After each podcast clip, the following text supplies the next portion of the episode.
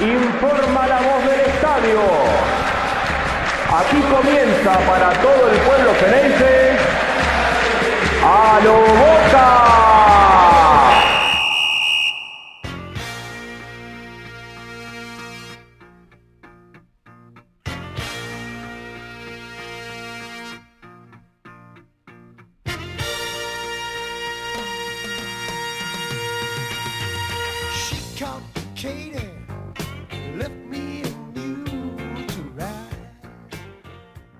Hola a todos, bienvenidos a un nuevo episodio de A lo Boca, hoy con nuestra compañera Agostina Escovich. Agos, ¿cómo estás? Hola Diego, ¿todo bien vos? Bien, todo en orden, ¿cómo va eso? Bueno, tenemos un montón de cosas para hablar. Tenemos para hablar de la reserva, de volei, de básquet y bueno, por supuesto, de la primera. Muy bien, ¿de dónde? Por, arranca por donde quieras. Bueno, arrancamos por la reserva que a las 9 de la mañana del lunes 13 eh, le ganó en condición de visitante a Tigre 2-0 con goles de Simón en el primer tiempo y de Taborda de penal casi al final del encuentro. Y a pesar de que a Boca no le sobró mucho porque Tigre no se la hizo fácil, tuvo un triunfo más que merecido por el buen manejo de la pelota y porque supo aprovechar espacios y cortar las jugadas del rival, que fue también a buscar y generó peligro en el campo Ceneice, pero la defensa y por sobre todo Bray estuvieron a la altura de- del partido. Formaron con Bray en el arco, Belurtas, Alvariño, Facendini, Ibar con la línea de fondo, Sara Legui, Gauna, Tomás Díaz en el mediocampo, Cortés de enganche, Gonzalo Morales y Valentino Simoni. Estamos empezando a ver nombres, ¿no? Que antes no aparecían tanto, o sea, si bien estaban convocados y si bien sumaban minutos en cancha, rara vez los nombrábamos en el once inicial, como por ejemplo Tomás Díaz en lugar de Vega, Brandon Cortés en lugar de Taborda, Valentino Simoni, que fue quien metió el primer gol por, por Langoni, que si mal no recuerdo, Valentino Simoni volvió a ser titular después de 24 fechas. Y eso es porque muchos jugadores están empezando de a poco a subir de la reserva a la primera y esto provoca, por supuesto, un reestructuramiento en ambos equipos, ¿no? O sea, por un lado, empezar a ver qué huecos pueden ocupar o el reemplazo natural de qué jugador son en la primera y por otro lado, empezar a buscar un nuevo once en la reserva que no nos olvidemos eh, que la delantera con Taborda, Morales y Langoni fue lo único fijo que tuvimos en la reserva el semestre pasado. Ellos no se perdieron un partido, jugaron todos de titulares, entonces, lógicamente, su ascenso a la primera va a generar eh, una nueva búsqueda, un nuevo sistema de juego en, en la reserva. El Es próximo verdad. rival, sí, sí, es, es que es así, o sea, ahora vemos que hay un montón de, de jugadores que están empezando a surgir, que antes por ahí sí entraban para un cambio, entraban un ratito al final, eh, porque nada, o sea, gracias, eh, teníamos, teníamos un montón de, de jugadores muy buenos que no, no les ibas a sacar la titularidad, o sea, la delantera de, de la reserva era, era excelente. Entonces, bueno, el próximo rival va a ser el domingo 19 frente a Barracas. Todavía no está definido el horario, pero en breve, en estos días, ya, ya lo van a alargar, así que bueno, esperamos eso. Bien, sí, es cierto, es un buen punto ese porque es verdad, porque por ejemplo, el caso más emblemático quizás el de lateral izquierdo, donde había subido eh, Sandes y, y el chico Barco, bueno, hoy Barco está jugando, pero como que de golpe Boca el año pasado, en una semana, había subido dos laterales izquierdos y la reserva había quedado eh, en un puesto medio, medio ahí temblando, junto con otros más, ¿no? Porque también subió Vázquez, porque también subió Molinas, porque también subió eh, Ceballos, eh, dos que se fueron a, a Tigre, que quizá vuelvan, por ahí estaban estaba Retegui, y por ahí estaba también este, eh, Ricky Fernández. Entonces, bueno, es verdad, de golpes como que son un montón de jugadores. Pero bueno, ¿qué más tenemos por ahí? Bueno, y ahora vamos a hablar un poquito de básquet, más que nada a nivel informativo, porque recordemos que Boca quedó tercero en la Liga Nacional y ese puesto, estar en el podio, en el top 3, le permite ser parte de la Liga Sudamericana de Básquetbol que se va a disputar próximamente, eh, aproximadamente en, en octubre, todavía no sabemos bien las fechas exactas, pero estimamos que va a ser por ahí. Y para los que no saben o para los que están incursionando en el mundo del básquet, recordemos que este es el segundo certamen continental más importante después del Basketball Champions League Américas. Así que estamos orgullosos, obviamente, de que Boca esté ahí y esperamos ansiosos estas fechas, no solo para poder disfrutar de los partidos, sino también para demostrar a nivel continental lo que es Boca y la calidad de jugadores que tiene, ¿no? Sí. Bien, ¿qué más, a vos? Y por último, bueno, vamos con el vóley masculino y femenino. Arrancamos con el masculino. Sexta fecha del Metro. Boca le ganó 3-2 a San Lorenzo en el Quinquela en un partido súper, súper, súper peleado, que como vemos en el resultado necesitó un quinto set para definir al ganador.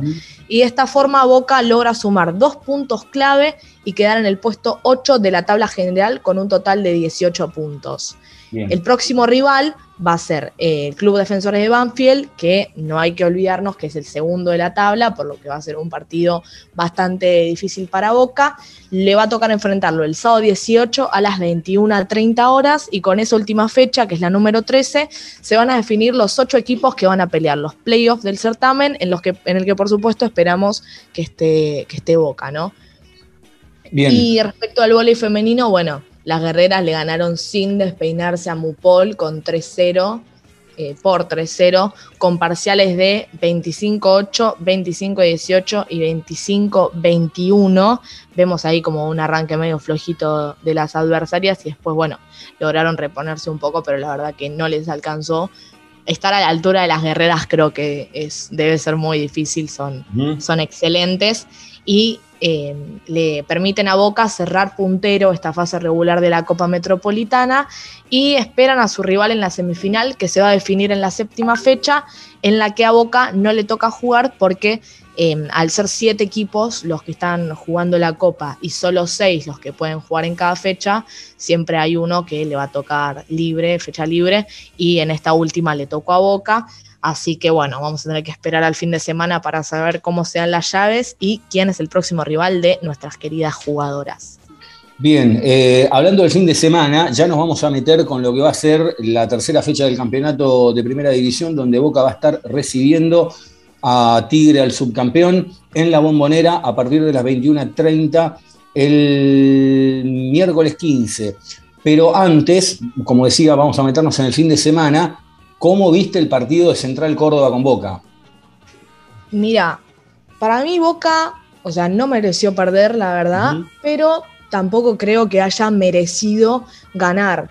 Lo que separó a Boca de la victoria fueron centímetros literal y cuando estaba pensando, o sea, yo sé lo que pienso lógicamente, pero cuando estaba estructurando ahí mis, mis pensamientos para poder decirlos acá en el podcast, encontré que hay tres factores a analizar. A ver. Por un lado, por un lado Rondina, por otro lado, Boca en sí, o sea, los jugadores y el planteo que hizo Bataglia. Y después, bueno, un tercer factor que es como menos importante, que bueno, era la mala suerte o la falta de precisión que hubo en algunos casos. Respecto a Rondina, claramente fue lo mejor que tuvo Central Córdoba, supo plantear un buen partido, no solo por la forma en la que paró a sus jugadores, sino también porque tapó lo que tenía que tapar, hizo lo que tenía que hacer, que era básicamente clavarle un hombre a Paul Fernández y otro a Lambarela, y estuvo muy bien, muy bien logrado ese objetivo. Eso por un lado, o sea, partimos de la base de un central, de, de un central Córdoba así, que me mareé porque como la reserva jugó con Tigre, eh, de un central Córdoba que no, no, no, no fue, fue a hacer partido, dijo, bueno, ¿qué tengo que hacer? O sea, lógicamente saben que están en, en menores condiciones, por así decirlo, que Boca, y dijo, bueno, vamos a ser inteligentes, vamos a jugar con esta formación, quiénes son los que por ahí me, me pueden generar más peligro. Bueno, Paul Fernández y Alan Varela, listo. Dos clavitos les ponemos ahí y listo. Entonces, partiendo de esa base, en adelante. Ahora, respecto a Boca, hay varias cosas. A ver, eh, habías hablado del técnico, a ver. Sí. Bueno, o sea, Bataglia con ese 4-3-3 que no funcionó. ¿Por qué no funcionó? Si venía funcionando, y, pero al principio no, y bueno, pues para mí, o sea, el 4-3-3 funciona si estás afilado, si estás en condiciones, si estás en ritmo, ¿no? Si tenés la cabeza en cualquier lado, como le pasó a los centrales, o si pones a jugar Orsini. Tipo. Ahí no te funciona el 4-3-3 porque te deja súper expuesto si no vas a ser activo atacando, que fue lo que le pasó a Boca. Si vos ves, porque, a ver, nosotros hablamos, pero nosotros no estamos con los jugadores viendo cómo entrenan, qué onda, si están bien, si están mal, físicamente y mentalmente, ¿no? Entonces, si vos ves que no estás en las mejores condiciones por el motivo que sea, que puede pasar, para mí, para mí, no tenés que jugar con un, 3 con un 4-3-3, tenés que jugar con un 4-4-2 y chau, porque te, Claro. te deja menos expuesto. El tema es, el tema es en ese 4-4-2 el otro día, está bien, podría haber jugado Molinas, pero Molinas ya había jugado. Eh, Boca tiene que empezar a pensar un poco también en el tema del recambio.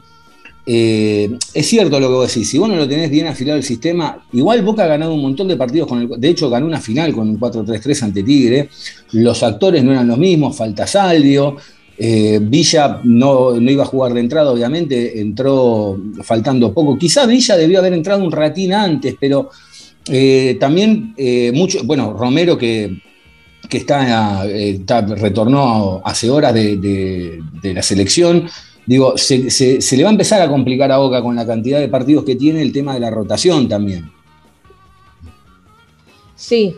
O sea, es que, a ver, vos decías, sí, ganamos una final con el 4-3-3, pero por eso te digo, cuando Boca, que ya habíamos hablado, que tuvo dos momentos el semestre pasado, cuando llegó a, a lo peor contra Godoy Cruz y después que empezó a ir para arriba, después del partido contra Godoy Cruz, todas las veces que formó con un 4-3-3 rindió.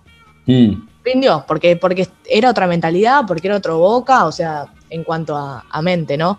Está- estaba bien, pero cuando había jugado con el 4-3-3 a principio de año, no hacía pie, o sea, no, Sí. no era una formación adecuada para el momento en el que estaba. Entonces, nada, ahí como que, bueno, ahí falló. Y después, nada, respecto a los jugadores, o sea, claramente estamos todos de acuerdo que fue uno de los peores partidos que tuvieron izquierdos Sí, y rojo, Sí, sí. por lejos. Y para mí, o sea, y esas son cosas que no pueden pasar, porque lógicamente que puede pasar que tengas un mal partido individualmente, pero no puede pasar que jueguen mal los dos, o sea, viejo, pónganse de acuerdo. Sí, fue un partido muy raro. La verdad que de tanto eh, parecía que, a ver, eh, Izquierdos eh, generalmente es un tipo serio que a la hora de jugar puede equivocarse, pero es un tipo serio.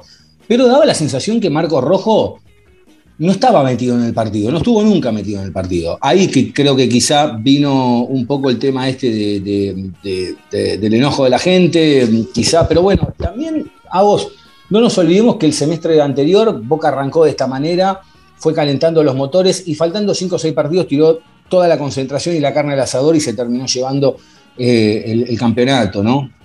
No, sí, eso, eso es lógico y es, es, es evidente, o sea, no sé si será estrategia, no sé si será sin querer o qué. Y a veces puede Pero- ser. ¿eh? Sí, sí, puede ser que sabemos que Boca, o, sea, por lo que vamos a hablar en pasado, pues ya veo que la quemo, pero No, digo, o sea, no, Boca, los, par- los partidos importantes los ganó. Claro, Los partidos que Boca tenía que ganar los ganó. Y sí, es verdad, un partido por ahí contra Central Córdoba que vos decís, bueno, qué sé yo. Están todos por ahí medio en una, Mm. lo ponen Orsini. No teníamos, es verdad, no jugó Salvio, no estaba Oscar, tampoco estaba Víncula. Eh, fue como un partido que por ahí decís, bueno, por ahí estábamos medio entre comillas vacíos o Mm. como con un, un faltante, una vuelta de, de rosca. Pero sí, Y respecto, bueno, a lo de, a lo de, a lo de Herrera, es verdad, por centímetros eh, hubo un montón de jugadas que, que se perdieron y, y que daba, la sensación de que Boca lo tenía, sobre todo en el final, ¿no? Se perdió una Vázquez ahí nomás, hubo un cabezazo de Benedetto muy, muy cerca al lado del palo, hubo un remate de Villa, hubo una que de, Juan Ramírez abajo el arco, ¿no? Que realmente uno lo ve y dice, uy, mirá el gol que se pierde. Ahora, nadie comentó, nadie comentó que en esa jugada hay penal. Porque cuando uno revela, en el momento yo no me di cuenta, pero después reviendo la jugada, el defensor de Central Córdoba lo, golpea a Juan Ramírez, más allá de que Ramírez define mal o que quizá define mal por ese toque que le da el, defensor de, Central Córdoba. Pero bueno, Boca tuvo situaciones, es cierto que no mereció ganar, coincido, también coincido en que no mereció perder, lamentablemente se dio así, pero y, más teniendo en cuenta este arranque de fixture con unos rivales que son bastante accesibles, ¿no? Porque dentro de todo, Boca tiene rivales accesibles, jugó con Arsenal, Central Córdoba, que recordemos que hace 5 o 6 meses atrás Boca le había metido 8 goles cerrando el campeonato pasado. Eh, ahora viene Tigre, que es el subcampeón. Después va a venir. Eh, uy, se me fue ahora. Eh, viene. Barraca Central. Barraca Central, perdón, Barraca Central en la cancha de All Boys. Pasa que tenía en la cabeza la, cancha de que, y, me estaba perdiendo el rival. Entonces, más o menos tiene un boca, boca, para ir calentando los motores, pero la realidad es que el foco lo va a tener tanto en la Copa Argentina como en la Copa Libertadores de América. Sí, no, eso coincido plenamente porque, primero porque Boca, o sea, a ver, yo no tengo ganas de que pase eso, nadie tiene ganas de que pase eso, pero a la vez es un factor a tener en cuenta que Boca ya no tiene la presión de salir campeón porque ya salió campeón. O sea, en el, en, el primer, en el primer semestre. Entonces eso le saca un peso encima y le permite por ahí concentrarse en, eh, no, en ganar de vuelta la Copa Argentina, para, sumar doble. Y lógicamente, en lo que a todos nos importa, la Copa Libertadores. Libertadores, claro, sí, sí, claramente. Eh, bueno, respecto al. Eh, a ver, muchos, muchos hablaron de batalla, ¿no? De que quizás no había tenido eh, un, buen planteo, más allá del esquema, ¿no? Del 4-3-3 o del 4-4-2. Yo creo que en esta batalla, por ejemplo, no tuvo culpa. Y, de hecho, me parece que, a ver, se puede perder un partido, pero, pero bueno, ahora eh, que es más, de hecho también, eh, si hay algo que fue importante esta semana, está bien, viene con el título encima, es, otro Boca, no es el mismo Boca de, enero, de febrero, ni siquiera el de marzo que perdió con Huracán, pero eh, me parece que le da, a ver, hoy ya que Boca pierda no es un drama ni, un cotolengo como era hasta hace un mes y pico atrás, ¿no? Entonces me parece que ese es el gran punto a favor que hoy tiene Boca, que ante una derrota no se arma el, el lío que, se venía armando en, situaciones anteriores. Porque, a ver, recordemos que después de 10 partidos Boca volvió a perder, eh, que el último, como recién decía, había sido ante Huracán en la bombonera, eh, que después había dejado también puntos por ahí con, Godoy Cruz de Mendoza y que ahí parecía que, estaba, que el avión se venía en banda y salió para adelante. Eh, de hecho, Bataglia se metió entre los siete técnicos de mayor efectividad hasta el momento en la historia de Boca, con un 64% de puntos obtenidos, tiene 51 partidos dirigidos con Boca, 27 ganados, 15 empatados y 9 perdidos, 70 goles a favor y 35 en contra. Eh, y, de hecho, em, creo que ya nadie tiene dudas de, batalla. ¿Hay cosas que ajustar? Sí, hay cosas que ajustar. Hay, un plantel, como dijo bien el otro día el técnico, que hay que seguir reforzándolo o mejorándolo, que todavía nos faltan jugadores, porque, a ver, uno, a ver, uno, piensa en, los apellidos y, dice, bueno, Alan Varela el otro día, es verdad, Rondini hizo un gran trabajo, salió a presionarlo, lo tapó bien a Varela, lo tapó muy bien a Paul Fernández. Quizá en el caso de Varela todavía es joven, está haciendo los primeros partidos en Boca. Ahora, en el caso de Paul Fernández, realmente, yo no sé si Paul Fernández viene jugando tan bien como todos creemos, porque, vuelvo a repetir, estamos hablando del apellido, lo mismo que Benedetto. Benedetto sabemos que tiene un peso específico tremendo, que es un, que es un tipo que en una baldosa saca un gol. Ahora, me parece que hoy Boca, de algunos jugadores, o mismo Marco Rojo, ¿no? Hay algunos jugadores de, lo que, de los que Boca depende un poco más que del apellido. Sí, Sí, sí, eso es claro. Eh, y me parece que también está bueno decirlo y, que, no caigamos en la trampa de justamente armar un 11 por nombres, sino por efectividad. O sea, es innegable que Vázquez es un jugadorazo.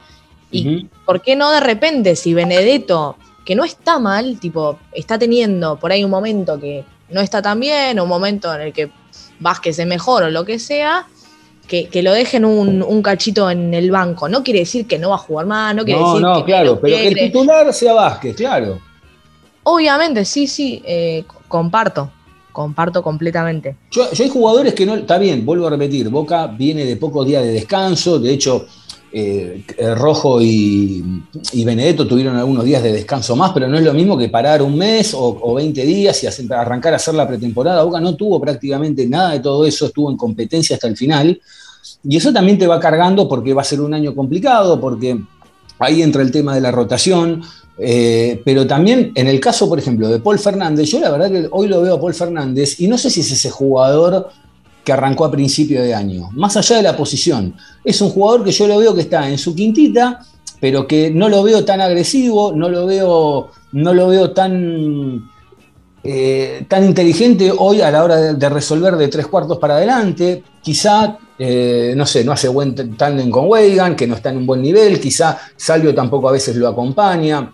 Ceballos por momentos tiene, para mí Ceballos tiene hoy por momentos, eh, Ceballos arranca el partido muy bien y a medida que va pasando los minutos se va embarullando el solo, se va complicando el solo. No, es una crítica porque es un chico, obviamente, pero, pero son detalles que hay que corregir porque después cuando vengan los partidos de verdad de Copa Libertadores, donde no podés, a medida que van pasando las fases, cada vez podés cometer menos errores, porque, porque después el que la gana es ese, el que comete menos errores, este tipo de situaciones empiezan a tallar.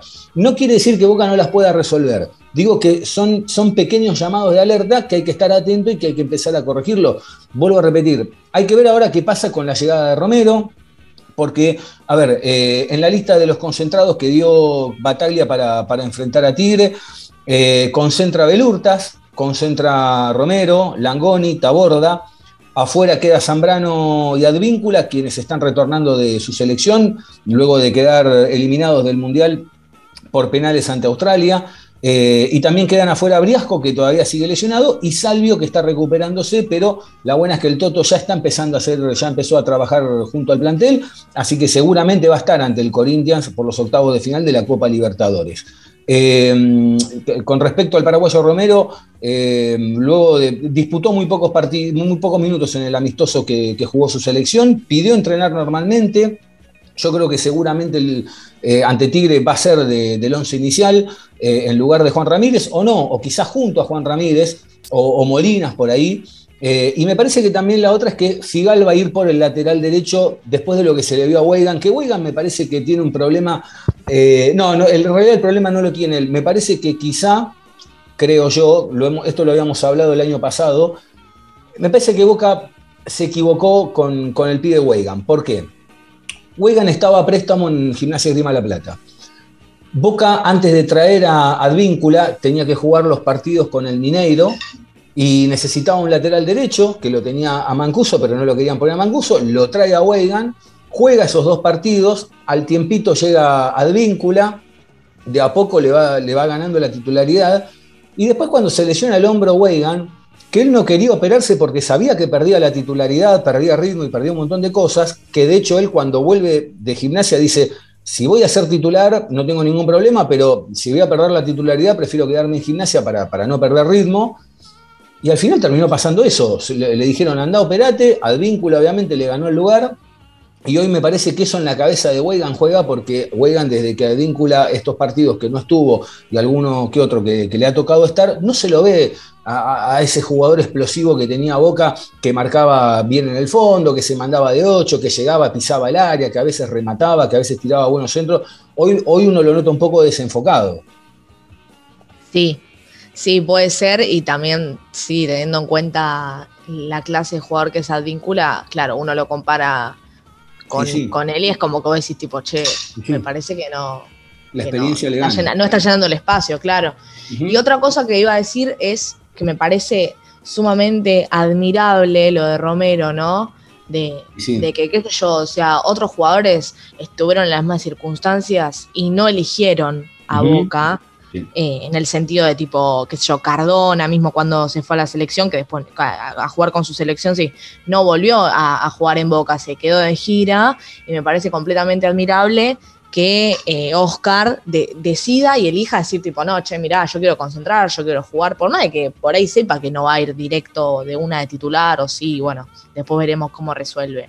También, o sea, creo que es mutuo, o sea, por un lado creo que Oscar le da al club, pero creo que también el club o sea, le dio, le dio a él cosas que antes no, había podido obtener, ¿no? Tipo un título y esas cosas. Sí, y un, detalle que el otro día me comentaba Ángel, que, tiene razón, porque estábamos hablando, bueno, está volviendo Romero, llegará eh, de la selección, tendrá, estará para jugar. Y Ángel me dijo algo que tenía razón, me dice, mirá, si él llegó a Boca a mitad de campeonato y tardó dos partidos en ponerse a ritmo sin hacer pretemporada, llega y juega. Así que esto es lo que pasó, pidió que ya estar concentrado, pidió jugar, es cierto que jugó pocos minutos, pero bueno, como bien también señalaba vos, no, tiene ningún problema. El, paraguayo está demostrando que, tiene ganas de vestir la camiseta de Boca.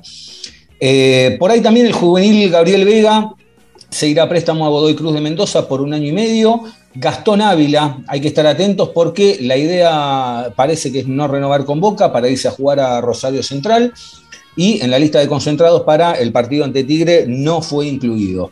Eh, y bueno, a mí lo último que me queda es que por la fecha 4 ante Barraca Central en cancha de All Boys en Floresta se va a cambiar el horario y va a ser para las 21 a 30 horas que tenía otro horario, así que bueno, lo van a mandar a, última hora a Boca nuevamente.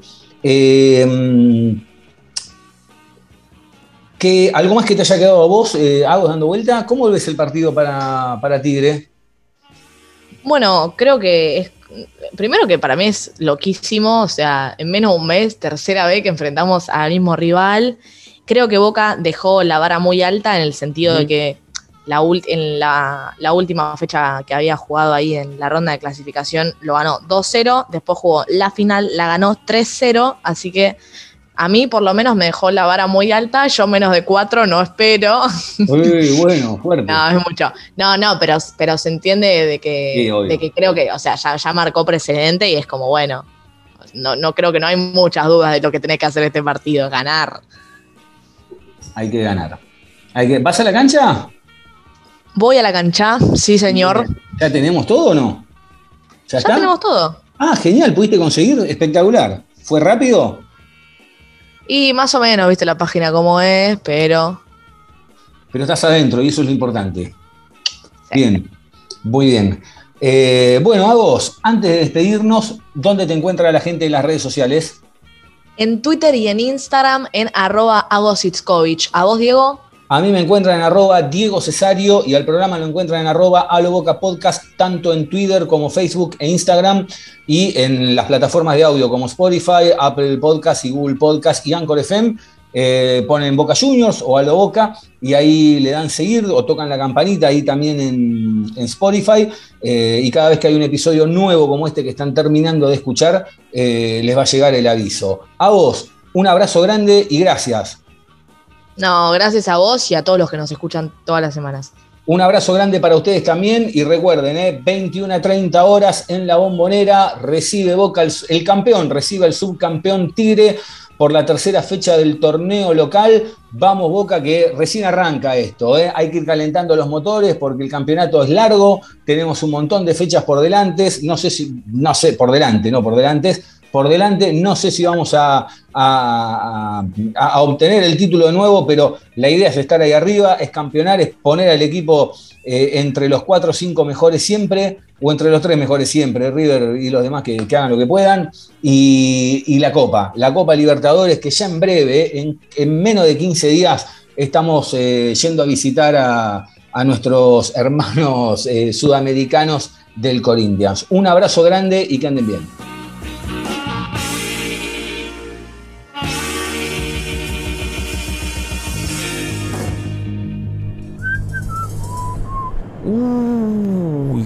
Caripela que tenés. Escúchame, ¿hablaste con tu suegro? ¿Ya le preguntaste? Eh, ¿qué cosa? Por lo de las vacaciones, que te querés ir con la nena. Ah, no, no, ¿sabes qué? Iba a ir. Tomé el bondi y todo. Llegué hasta la puerta de la casa. Cuando estaba por tocar el timbre me agarró toda una cosa así en el estómago, como que... No, no pude, no pude, no, no. No pude, no, no. Eh, la verdad, a vos no te puedo mentir. La galliné toda. La galliné toda. Toda, toda. Así no. Siempre, siempre a lo boca.